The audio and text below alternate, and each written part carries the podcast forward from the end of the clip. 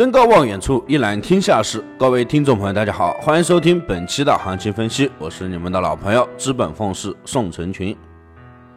本团队专注市场动态，解读世界经济要闻，对原油、黄金有深入的研究。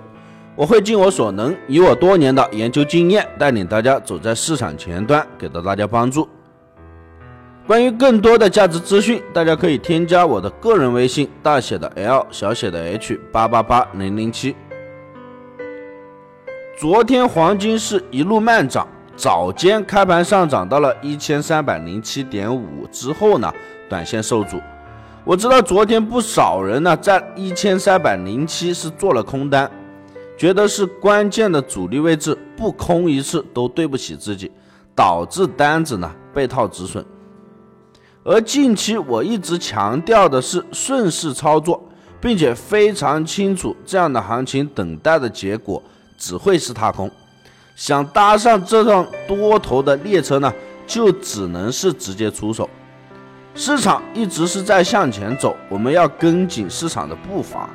看见了一批又一批的投资者进入金融市场。转过身，又看见另一批投资者呢，忧郁的离开这个残忍又现实的投资世界之中。同样的市场被不同的人经历，同样的涨跌被不同的人感受。那些借取经验而不是购买经验的人，才是这里最幸运的。首先，我们看到黄金方面，技术层面上。日线级别呢，依旧是展示着连阳的格局，周一更是实体大阳柱当头，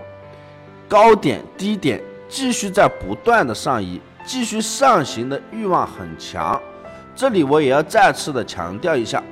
短线实体大阳柱收的越大，那么行情面临回调的风险呢也会越大，指标就需要修正。至于为什么需要修正呢？这里就不细说了。之前已经是强调了很多次了，而今天早盘的冲高一千三百二十一出现了明显的回落，就很好的说明了金价上涨途中需要休息一段时间，修正一下指标。同时，相较于之前的连阳形态上走势也做了对比，早盘几乎都是慢涨上行，没有见到明显的一个回调。而日内早盘的走势明显出现分歧，冲高一千三百二十一之后出现了明显的回落，这是今天我们短线上呢需要注意的一个节点。至于为什么触及一千三百二十一出现了明显的回落，心里此时也有了这样的一个疑问：是等待回调修复再次慢涨上行，还是触及了某个关键位置要走一波回撤行情？这时候，年代关系的品种走势就尤为重要了。美元指数隔夜总算是跌破了九十二美元关口，并向下运行。不过，目前有反弹的一个迹象。白银方面的话，与黄金走势类同，也不加细说了。隔夜走高之后，早盘小幅回落，种种迹象表明，日内黄金不能看强势多头，预计会有一波回撤的行情。目前行情正在走回落，日线图中行情虽然有所回撤，但 K 线依然是运行于均线系统上方，显得下方支撑是非常的强。同时，K 线目前受到了布林带上轨的一个压制，但布林带开口进一步扩大，那么上方空间还有，多头也是强的有些明显，所以说。结合目前的走势以及结构来看，短线已经有了回撤的迹象，但大趋势依旧是多。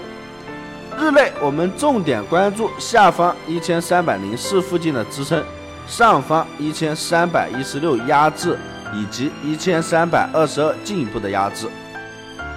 我们再看到原油方面，由于伊朗是发生了大规模的反政府集会。以及欧佩克与俄罗斯引领的这个减产协议持续进行，油价在昨天年度开局是上涨到了二零一五年的中段高位。美国商业原油库存自去年三月以来的历史高位下降了大约百分之二十，而强劲的需求增速也推升了油价。这是从二零一四年一月以来首次两油开盘双双上涨到了六十美元以上。原油昨天从六十点七四开始的回调下跌到六十点一零之后，遇到五十九点八七到六十点一四这一支撑区间的一个支撑，目前是在一个向上的反弹结结构里面。短期压力位我们考虑六十点五五到六十点六零这个压力区间。那么短期支撑位哦，我们考虑五十九点八七到六十点一四这一支撑区间。白天我们主要依托前低六十点一零做防守，考虑回调之后呢做多看突破为主。以上就是本期的全部内容，感谢大家收听，希望大家点击订阅，持续关注本人，我们下期再见。